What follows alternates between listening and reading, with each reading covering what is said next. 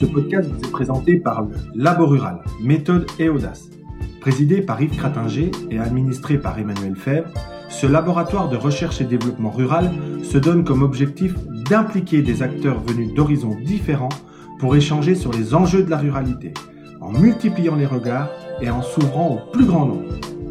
Co-auteurs en 2019 de l'ouvrage Ruralité, Stop ou encore, Yves et Emmanuel font de nombreuses propositions concrètes pour faire évoluer la ruralité et lui redonner une ambition. Ce deuxième épisode nous amène à réfléchir aux enjeux des prochaines élections municipales qui verront les Français élire leurs maires, leurs conseillers municipaux et leurs conseillers communautaires. Comme avant chaque élection, on entend que de très nombreux maires ne se représenteraient pas. Puis, plus l'on se rapproche de la date de l'élection, plus ce chiffre diminue pour arriver finalement à environ 70% des maires qui se représenteraient, selon la dernière enquête de l'Association des maires de France, comme en 2014 d'ailleurs. Toujours selon cette enquête, le fait qu'un maire décide ou non de repartir pour un nouveau mandat dépend beaucoup de la taille de la commune. En effet, si 75% des maires des communes de plus de 30 000 habitants se représenteront, seulement 42% des maires de moins de 500 habitants seraient dans le même état d'esprit. Les raisons de cette situation sont multiples et parfois personnelles, mais ils traduisent surtout un certain découragement. Or, ce nouveau mandat, qui s'ouvre en mars 2020, n'a peut-être jamais été autant décisif pour le monde rural. En affaiblissant de manière sournoise les communes rurales, sans proposer de vision d'avenir et ambitieuse, la technostructure parisienne entretient une vision dévalorisante et purement comptable des communes rurales.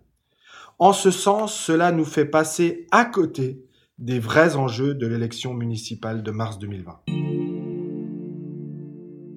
Quels sont les principaux enjeux de mars prochain?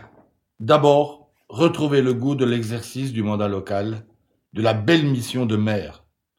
Les élus communaux doivent s'affranchir d'une vision passéiste du village et ne pas regarder l'avenir dans le rétroviseur. Ils doivent porter une vision positive de la ruralité. La ruralité, elle est attractive. À l'inverse de l'imagerie populaire, le monde rural a aussi une population jeune. Plus d'un Français sur deux de 15 à 24 ans vit dans les espaces ruraux. 75% des communes rurales sont en croissance démographique. Et il faut aussi garder à l'esprit la forte aspiration des Français à vivre dans le monde rural. Près de 8 millions d'urbains aspirent à quitter la ville pour la campagne et environ deux tiers des Français souhaiteraient vivre demain à la campagne. Dans les dernières études, c'est même 81%. La ruralité, elle est riche en termes de patrimoine. Dans une vision ouverte sur le monde, comment ne pas souligner aussi que le patrimoine naturel, architectural et culturel, vecteur d'identité fort du monde rural, est très favorable au développement touristique?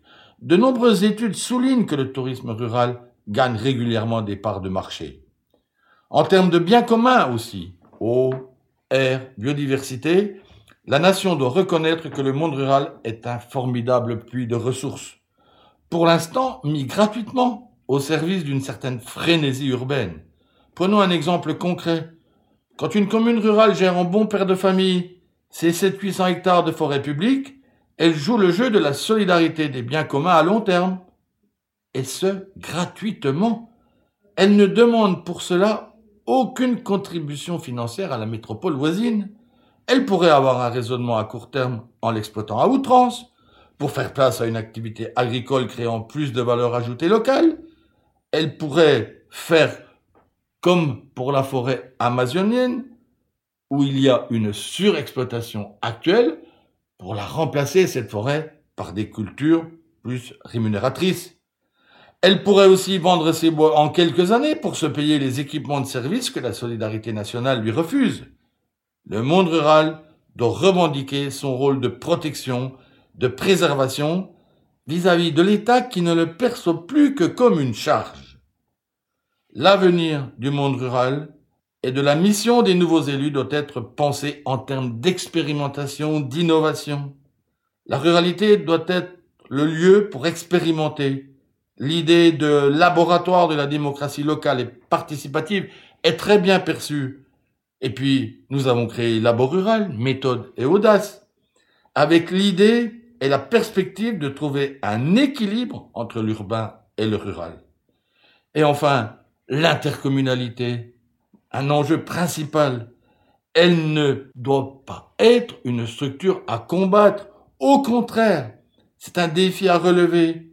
Un défi démocratique, bien sûr, mais surtout un défi en matière de développement, tourné vers l'avenir, et un défi qui doit assurer à nos concitoyens qui vivront en milieu rural une vie équilibrée, une réussite économique et, j'ajoute, un apaisement social.